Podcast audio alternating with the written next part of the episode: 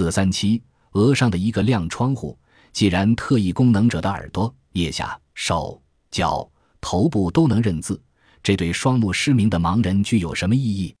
如果盲人也具有这些功能，岂不是为他们带来了光明吗？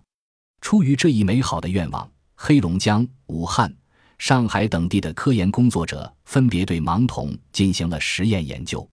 在一所盲童学校里，科研人员将盲童分为先天性失明和后天性失明两组，分别将看图识字图片封装在信封中，然后将信封交给这两组盲童。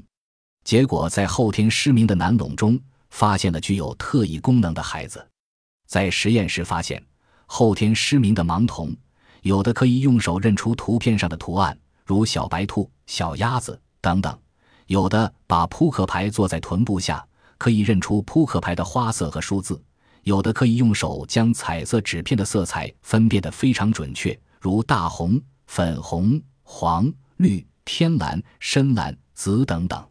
一次，一位老师将一个盲文字剪下来，将它放在全盲儿童小林的耳朵里。小林自述：当他的耳朵里放进纸片后，他的前额上好像开了一个长方形的亮窗户，然后纸片上的盲文点子就一个一个跳进了这辆窗户里。过一会儿，这些点子就会排列好，于是他就看见了。那天，小林认出了一个由四个点子排列成的“家”字。